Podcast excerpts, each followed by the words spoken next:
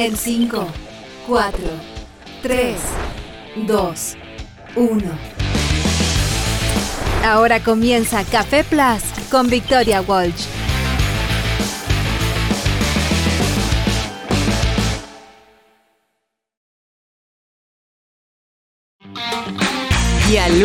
27 de febrero, ¿qué les parece nuestra nueva introducción, nuestro nuevo inicio, nuestra nueva música? Comenzamos una nueva etapa aquí en nuestro programa, en este día lunes, como decíamos antes, 27 de febrero del año 2003, cuando se están conmemorando, dicho sea de paso, 13 años desde ese fatídico y complejo, o esa fatídica y compleja madrugada de 27 eh, de febrero a causa del terremoto 8.8 y posterior tsunami que estuvo afectando gran parte del territorio de nuestro país. Es una fecha eh, para conmemorar, para tener siempre presente parte de nuestra historia reciente que además dejó eh, centenas de personas fallecidas, en su mayoría a causa también del tsunami que fue el que finalmente terminó cobrando una mayor cantidad de vidas y de víctimas entre las personas, que dejó además una devastación enorme. Hubo que reconstruir gran parte de nuestro país en una jornada eh, que vino a marcar entonces la historia reciente de Chile y que además eh, queremos mencionar y conmemorar en esta jornada precisamente porque eh, hay muchísimos familiares, personas que todavía están sintiendo, llorando lo que fue la pérdida de sus familias o de personas, seres queridos que a causa entonces de este movimiento telúrico y a causa del maremoto que nos afectó también hasta el día de hoy. Entonces lamentan eh, y despiden a sus seres queridos. Así que por esta razón es que comenzamos recordando un episodio tan importante para nuestra historia reciente, lo que aconteció hace 13 años atrás, un 27 de febrero del año 2010. Y nosotros en este capítulo de Café Plaza vamos a estar conversando sobre muchas cosas. ¿ah? Vamos a estar conversando, lógicamente, sobre la revisión de los últimos temas vinculados al mundo de la ciencia, la tecnología y la innovación. Pero además de eso, no es un lunes cualquiera. Hay muchísimos y muchísimas que están regresando o a sus puestos de trabajo o comenzando incluso con un nuevo periodo escolar, un nuevo periodo universitario de clases. Hay quienes están eh, iniciando, por ejemplo, a propósito de universitarios, este camino por primera vez, los novatos que em, comienzan en algunos casos sus actividades académicas en esta jornada. Y bueno, sabemos que el lunes ya, o sea, el lunes, perdón, el miércoles primero de marzo va a ser una jornada crucial para lo que tenga que ver también con el regreso, ya sea a los puestos de trabajo de gran cantidad de personas y, también de lo que pueda ser el inicio eh, del año escolar. Sin embargo, ya, si bien hoy día se notaba ese movimiento en las calles, a lo menos, a lo menos se pronostica que no va a ser el lunes más complejo, sino que el super lunes, el llamado super lunes, que es un clásico para nosotros en el mes de marzo, acá en Chile, cuando es el retorno de todo el mundo de sus vacaciones Em, puede que eso suceda entonces el día lunes 6, la próxima semana, y bien el miércoles 1, que tengamos ya un anticipo de lo que fue esto. Sin embargo, como les decía recién, ya se notó que hay más gente en las calles eh, hoy por hoy. Y no está para nada agradable volver a una jornada como esta, ¿ah? porque al menos en la ciudad de Santiago, que es donde vive la, eh, la mayor cantidad de habitantes de territorios chilenos esperan que alcance la temperatura los 34 grados para esta jornada. Imagínense el calor. 34 grados nuevamente entonces en la ciudad de Santiago, una jornada soleada y eso se va a repetir en Rancagua, se va a repetir en Talca, se va a repetir en Chillán, que van a estar con estos, eh, con los termómetros bastante elevados, pero ya en lugares como Valdivia, en lugares como Concepción, en lugares como Iquique incluso y Antofagasta, si nos vamos al norte, van a contar con una jornada más agradable de 25 grados, 10 grados menos, bastante, bastante más amena la temperatura en esos lugares de nuestro país. Y todo lo que tiene que ver con la costa va a seguir eh, disfrutando de el sol, pero sin temperaturas tan elevadas. Por ejemplo, en La Serena con 22 grados o por ejemplo en Valparaíso que van a estar con 21 grados para quienes todavía estén disfrutando entonces de lo que va quedando de este periodo estival y este periodo de descanso y vacaciones que para algunos todavía se extiende. Así que eh, un lunes bastante interesante, un lunes bastante mm, eh, significativo en muchos frentes este 27 de febrero y ya cuando son las 9 de la mañana con 11 minutos, nosotros vamos a irnos directamente a la música para partir con toda la energía durante esta jornada. Y por lo mismo los quiero dejar con el sonido de Duran Duran. New Moon on Monday, a propósito de este día lunes, es lo que suena a continuación. 9 de la mañana con 16 minutos. Estamos en Café Plus, completamente en vivo a través de la transmisión de Radio TX Plus, con nueva música, con nuevas cortinas, con nuevas presentaciones en este lunes 27 de febrero. Y nos vamos a ir a la conversación, pero también nos vamos a ir a las informaciones y por lo mismo les tengo que entregar un tremendo dato a esta hora de la mañana. Los productos de yodo de SQM están en tomografías con medios de contraste que sirven para diagnosticar el cáncer. Gracias a eso, millones de personas inician tratamientos oportunos. Los productos de SQM ayudan a mejorar nuestra calidad de vida. Toda la información está disponible en su sitio web sqm.com. Y nos vamos entonces, como les decía, a la conversación también y tal como es tradición en nuestro programa, a esta hora conversamos con nuestros invitados y en este caso vamos a estar eh, indagando en temas bien interesantes, ¿ah? en un paso bien importante que ha dado una de las empresas más reconocidas también de nuestro país, líderes además en su sector y que mm, acaba de crear una nueva unidad de corporate venturing. ¿ah? Así es, AgroSuper acaba de formar esta unidad después de seis años de estar trabajando con diferentes startups. Vamos a estar conversando sobre este tema, queremos conocer un poco más y para eso ya se suma a nuestra conversación quien es el Head of Open Innovation de AgroSuper. Está junto a nosotros Rodrigo Arias. ¿Cómo estás, Rodrigo? Bienvenido, muy buenos días. Hola Victoria, ¿qué tal? Volviendo de vacaciones, así que encontrado la verdad. Oye, interesante esta vuelta de vacaciones porque ha sido un poco intensa o no. Yo noté, yo, yo no estuve de vacaciones, así que he visto eh, la evolución durante este mes de febrero, que de a poquito se fue yendo la gente después de esta desolación clásica del mes de febrero en la ciudad de Santiago, pero hoy día se notó que volvieron hartos. ¿ah? ¿Cómo estuvo esa vuelta? ¿Lo, sentiste tú también? Se notó, yo tuve que venir a Rancagua y, y sí, se notó, fíjate. Sí, harta, mucha más gente, harto taco, harto accidente, además también conversábamos fuera de micrófono, es parte también de, las ansias y, del regreso. Oye, pero más allá de eso también, de vuelta de vacaciones y de vuelta con nuevos desafíos, esto está muy interesante respecto a lo que han estado trabajando en AgroSuper durante los últimos años, vendría diciendo yo, y que finalmente se materializa en esta nueva unidad de Corporate Venturing de AgroSuper. Cuéntanos en qué consiste esta nueva unidad, cuáles son los temas que se van a estar abordando y cómo hacer la línea de trabajo, pensando además en este año 2023, en este periodo que arranca también en el mes de marzo? Mira, bien en simple, el, trabajo o el objetivo de las unidades de, corporate venturing o, de innovación abierta en las compañías es, son, yo creo que son dos. El primero es vincular de buena forma a esa compañía con startups. Eh, con distintas herramientas, dependiendo de las tesis de cada una de las, de las compañías, ¿cierto? Mm. Y, el segundo objetivo es ir instalando buenas prácticas. O sea, en el fondo ir entregando también esta capacidad de relacionamiento con startups, esta capacidad de evaluar, esta capacidad de detectar, de pilotear, de testear, de incorporar estas nuevas tecnologías de la mano de startups. Integrar esas capacidades en la compañía, cosa de no, estar eh, cerrando a una sola unidad esa, esa capacidad. Y ahí es cuando la cuestión se vuelve eh, más interesante, ¿cierto? Totalmente, totalmente. Y acá tú venías diciendo que, claro, aquí un poco eh, el poder trabajar con startups, el poder quizás también generar alianzas y encontrar soluciones eh, puede volverse fundamental. Y en estos seis años que han venido precisamente trabajando en esa línea, pero que ahora se materializa a través de esta nueva unidad, ¿en qué ha consistido ese trabajo? ¿Cómo es que le fueron dando forma? ¿Y de qué manera eso también se ha traducido eh, en resultados o en, líneas de funcionamiento y, de labores diferentes a las que venían haciendo seis años atrás. Yo te diría que el gran cambio tiene que ver con robustecer ciertos procesos, con oficializar a lo mejor el uso de ciertas herramientas, pero es cierto, nosotros venimos trabajando con startups como compañía desde el 2016. Me acuerdo, partimos en esa época haciendo un par de convocatorias, creando desafíos internos, trabajando, piloteando con algunas startups de acá de Chile, un poquito más en etapas tempranas de repente. Em, y, la verdad que con el tiempo fuimos desarrollando este músculo, nos fuimos relacionando con otro tipo de startups, empezamos también a, encontrar buenos prospectos afuera de Chile, ¿cierto? Lo que también supone un, desafío interesante desde el idioma hasta las regulaciones, temas legales, etc.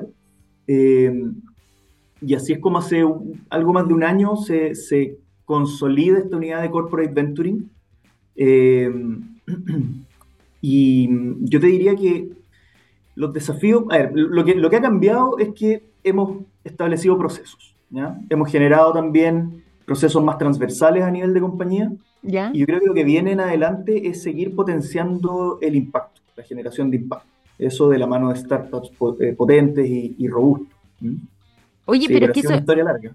Me imagino, y eso está interesante porque además muchos quizás de quienes nos escuchan dicen, bueno, esto puede ser un gran paso y también para abrir un poco la mirada, sobre todo cuando uno piensa, por ejemplo, en AgroSuper, uno dice, bueno, se dedican esencialmente a todo lo que tiene que ver con eh, la producción, distribución, comercialización eh, de alimentos, muchas veces además asociados a distintos tipos de carne, pero ahora hacen este, este avance, como decíamos tú y como tú venías mencionando, eh, respecto a, a temas de innovación y lo que tiene que ver además ahora traducido justamente todo esto eh, y materializado más bien en una nueva unidad de corporate venturing. Cuando estamos hablando de esas innovaciones en una industria como esta, ¿hacia dónde apuntan? ¿Tiene que ver con las líneas de producción? ¿Tiene que ver, tú nos decías aquí, también en relaciones que empiezan a hacerse más transversales, pero eh, eso... Em, ¿En qué sector en particular está más evidenciado dentro de lo que tiene que ver con el trabajo de, de una cadena tan importante? Por favor. Ese Victoria fue uno de los principales temas cuando, cuando se crea esta unidad, que fue definir verticales, ¿cierto? Porque además nosotros como compañía tenemos una particularidad y es que nuestra cadena de valor, nuestra operación es bien amplia. Pues. Logística, producción, industrial, comercialización, marcas, productos, etc. Entonces, cuando tú tienes una cadena de valor amplia y, y extensa, te sirve virtualmente cualquier cosa. Y una de las primeras definiciones que hay que tomar es en qué nos vamos a focalizar. Y ahí nosotros definimos tres grandes pilares. Medio ambiente, con foco sobre todo en agua y en gestión y revalorización de, residuos y subproductos, que ahí también hay, hay un tema de, nuevos negocios potenciales enorme. Mm. El segundo, todo el tema de disrupción digital, ¿cierto? Tanto de nuestra operación como de la relación con clientes y consumidores, ¿cierto? Y finalmente, por la naturaleza de nuestro negocio, obviamente el foodtech, ¿cierto?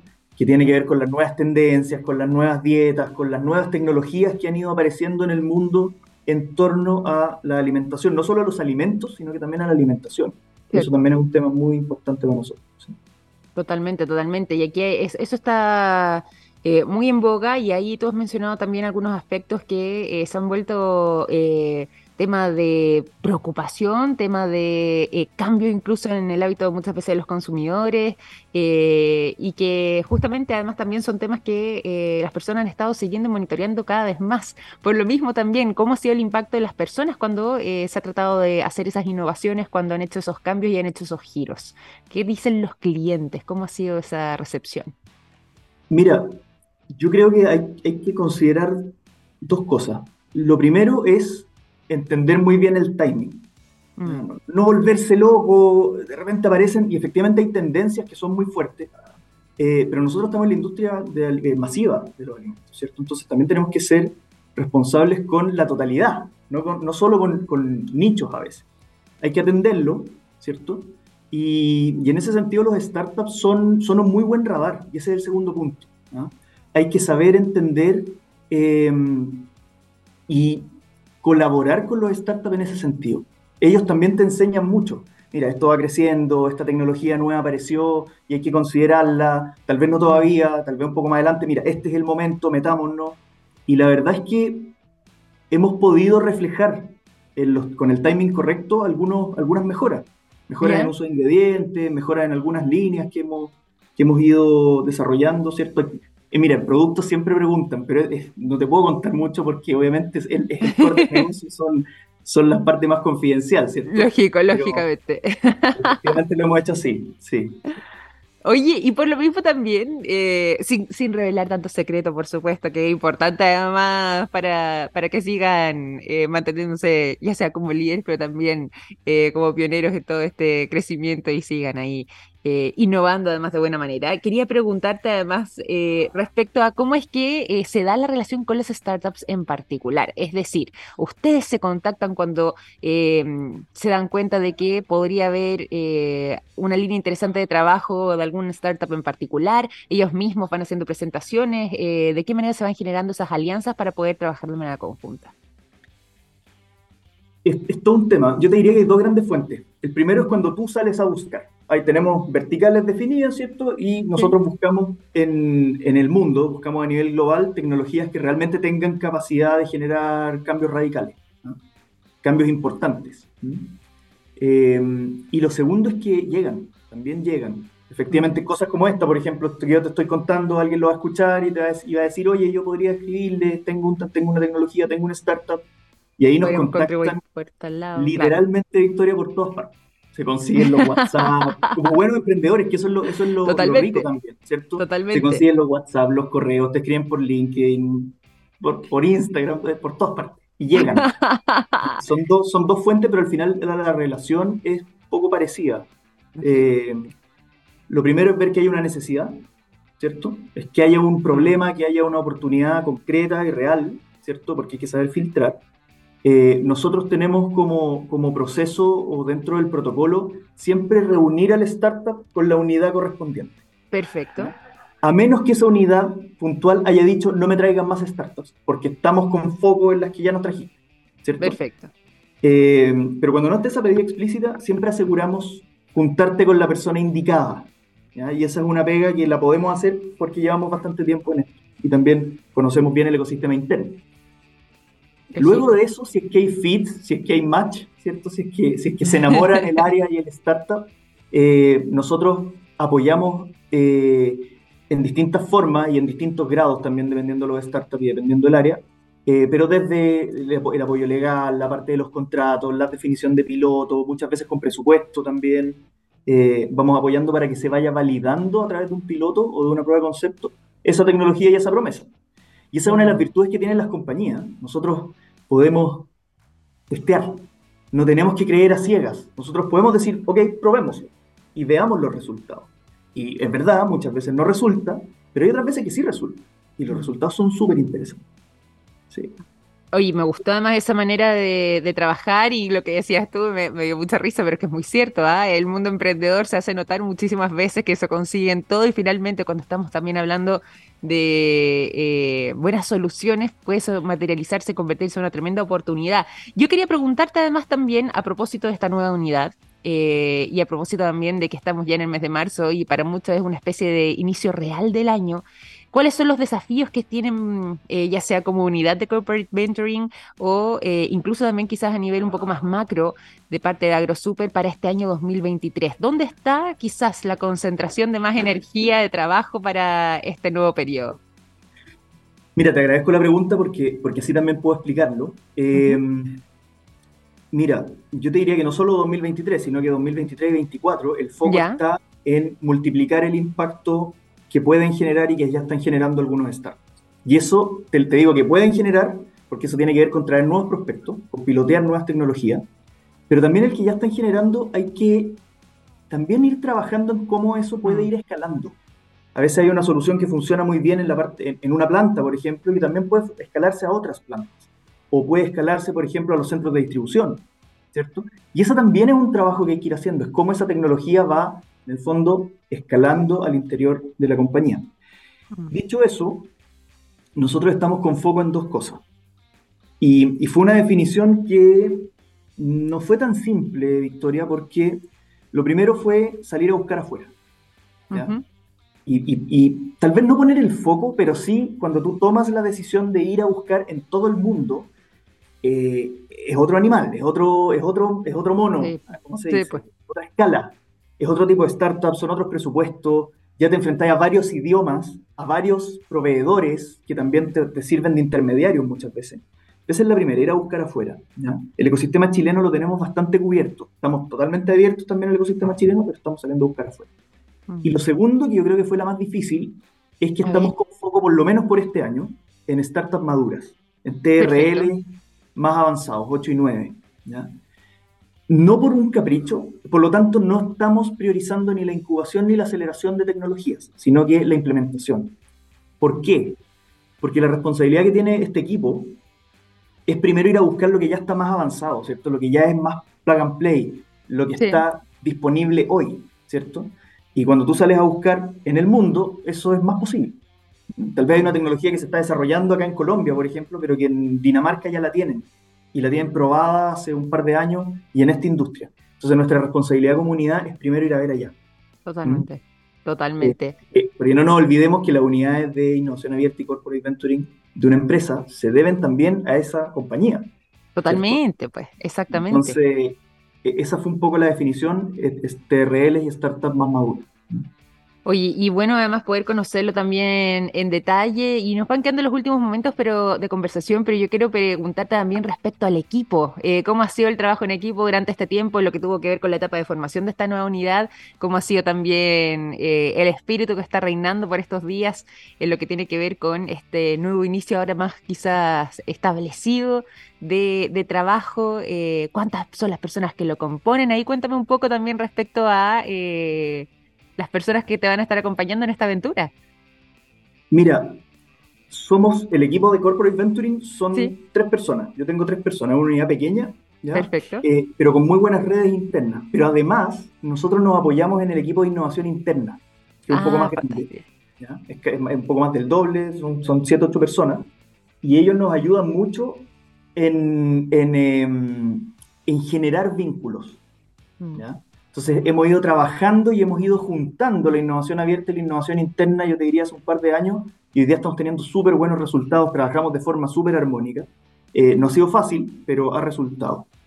Mm. Y yo los veo, las veo, eh, hoy día hay dos mujeres, eh, yo las veo bien contentas, yo estoy feliz con las dos. Y, son, es un perfil bien particular, es un perfil que políticamente tenéis que saber moverte al interior, también hacia afuera del ecosistema, tenéis que tener una capacidad analítica particular, ¿cierto? Eh, acá no funciona solo el Excel, ¿cierto? Lógico. Eh, hay, incertidumbre, entonces hay que tener una capacidad analítica un poquito distinta. Yo los veo y estamos, estamos con todas las pilas puestas.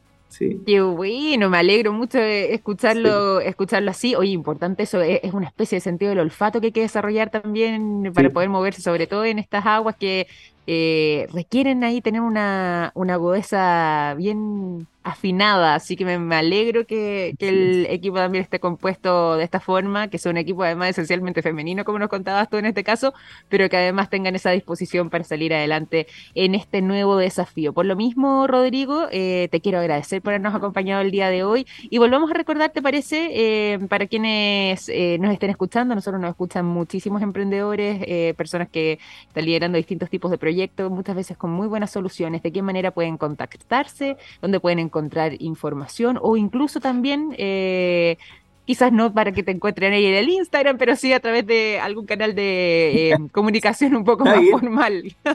como Oye, está bien, si uno, también lo agradece, uno quiere trabajar con esas personas que son persistentes.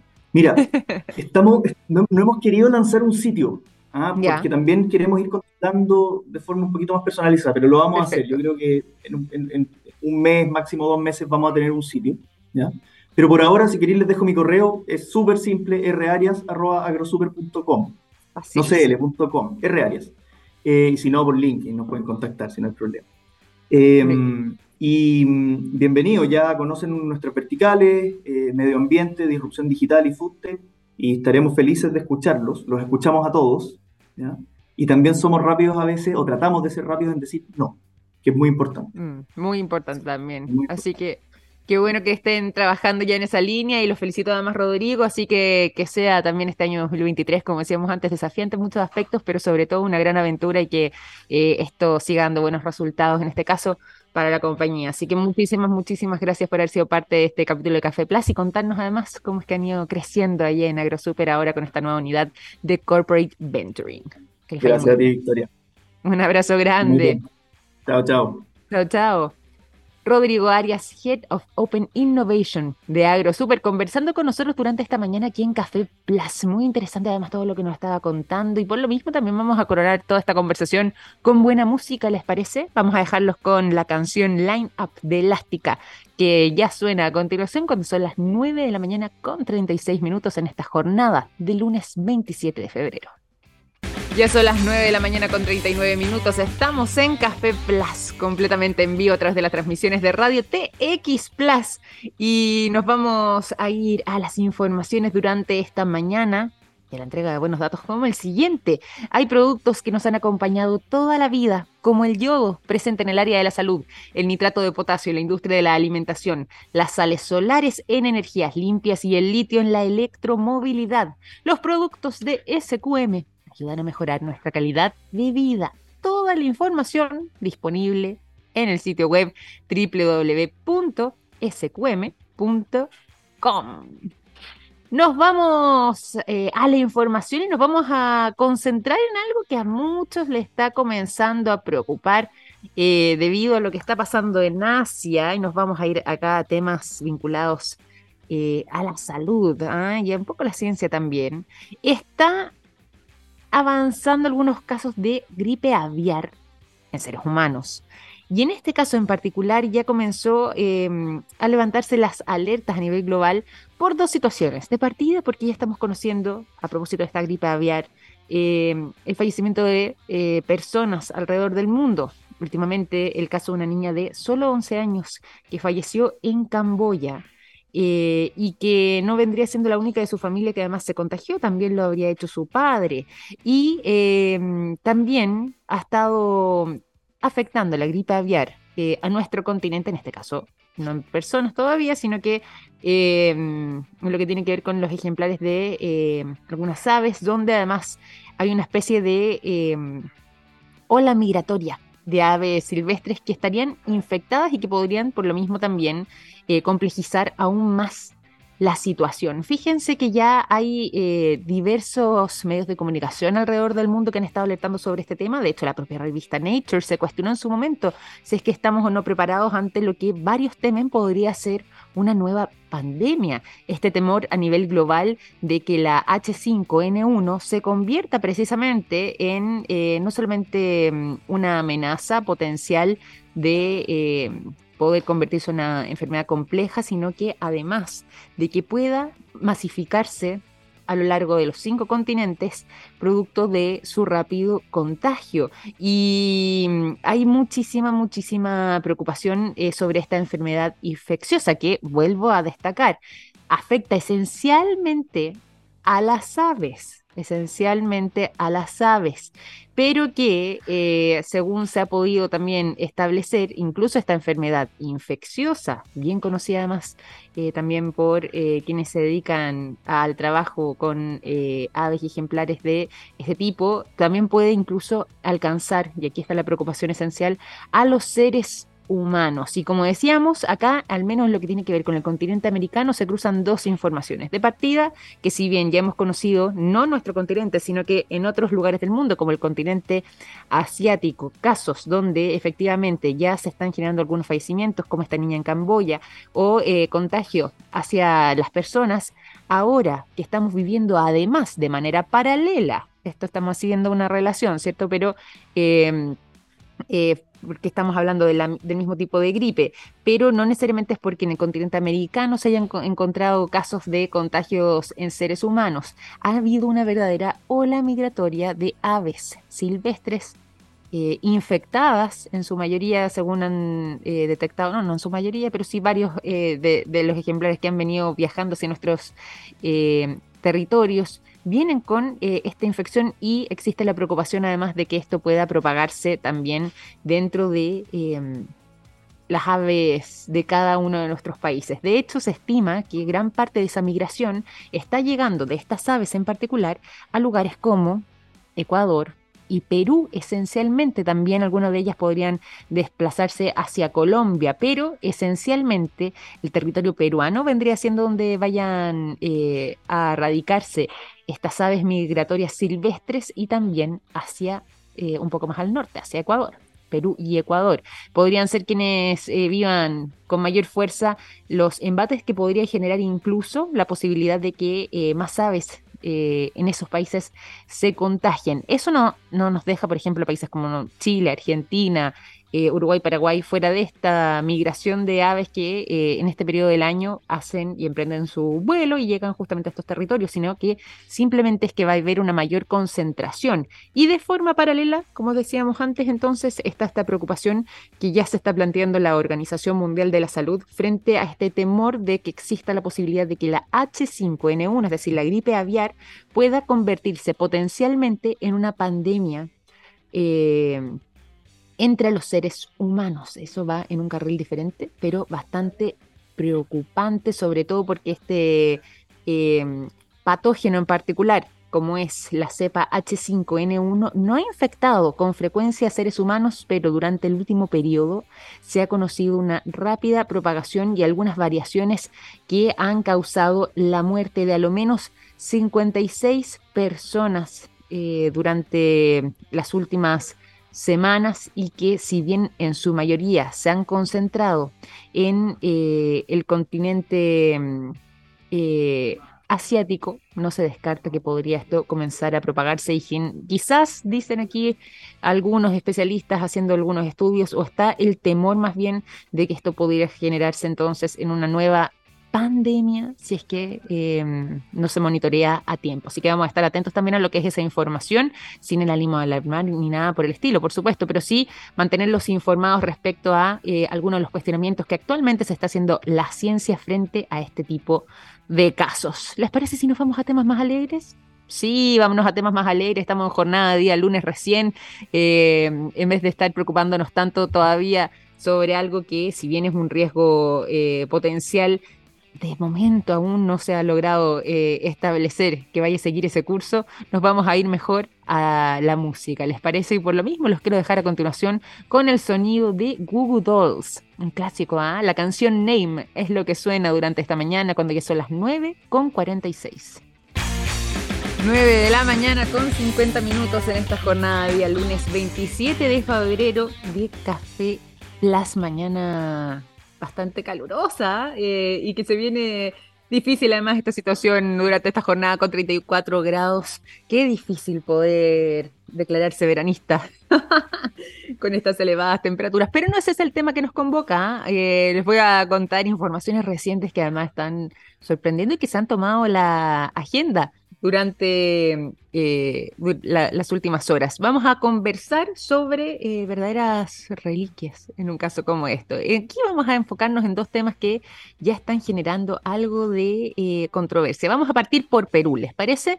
Porque en Perú ocurrió una situación bastante curiosa, que está vinculada de manera indirecta quizás con temas arqueológicos en este caso, pero que eh, podrían ser también motivo no solo de investigación, sino que además de algunas revelaciones interesantes, producto de una situación muy particular. Fíjense que se realizó una clásica fiscalización, la típica fiscalización que hace en este caso la policía peruana, em, a los automovilistas, a quienes transitan eh, en motocicletas, en em, están ahí deambulando por las calles y en este caso detuvieron a una persona que eh, hacía este servicio de delivery, como las clásicas empresas que todos conocemos que actualmente están dedicadas a aquello. Fíjense que en esa fiscalización le pidieron abrir esa típica mochila que va detrás eh, en la moto y se dieron cuenta de que en vez de estar llevando comida, que es lo que uno inicialmente pensaría, estaba trasladando nada más y nada menos que una momia. Así es, una momia. Imagínense ustedes la sorpresa de la policía peruana cuando se dieron cuenta de que ese era eh, el objeto que estaba trasladando esta persona. Inmediatamente le pidieron algún tipo de explicación a este repartidor y él señaló de que, bueno, esa era una momia que era parte de su patrimonio familiar que ellos la habían cuidado por generaciones y que incluso en el caso de él, él eh, actualmente era custodio de esta momia y dormía con ella en su habitación, que se encargaba de su mantenimiento y de su preservación y que eh, por lo mismo eh, se había mantenido en su familia casi como una especie de amuleto espiritual para todos ellos. De de hecho le tenían un nombre, la habían apodado Juanita. Y todo esto además eh, ocurrió en las cercanías del mirador Mantaro, esto en la ciudad de Puno. Inmediatamente, lógicamente, la autoridad peruana comenzó a investigar de qué se trataba todo este asunto y se dieron cuenta de que la historia al parecer vendría siendo cierta. Y esto ha generado y captado también la atención de... Eh, arqueólogos y académicos, además de investigadores en Perú, que dicho sea de paso, eh, es un lugar además clave dentro de nuestro continente debido a su larga historia y sobre todo todo lo que tenía que ver con sus pueblos originarios, para qué decir además el imperio inca.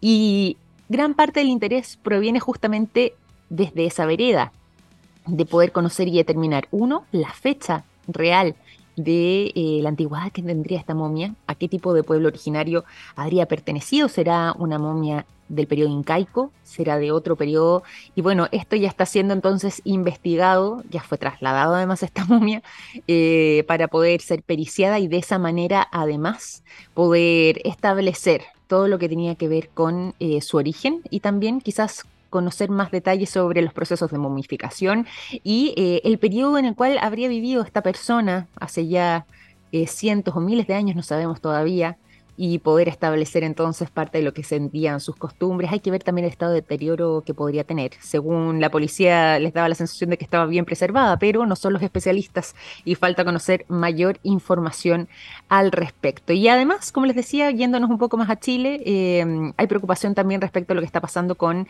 eh, uno de los museos más reconocidos del norte de nuestro país, el Museo de San Pedro de Atacama, que eh, al parecer habría sufrido eh, estaría sufriendo eh, un, un, deterioro a causa de algunas innovaciones que se habían intentado hacer en el año 2009, producto de eh, la creación de un nuevo recinto para este museo icónico, pero que se tradujo en el robo de varios de sus materiales.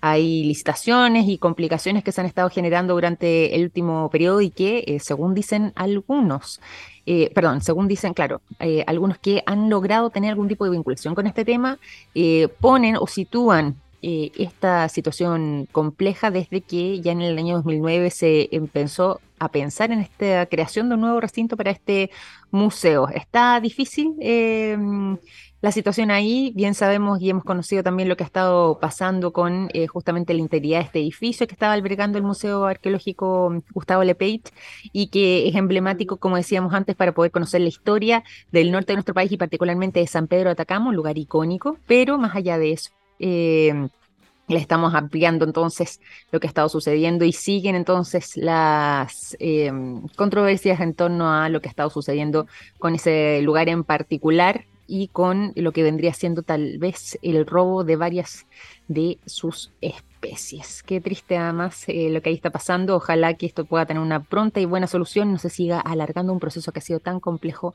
para muchos. 9 con 56.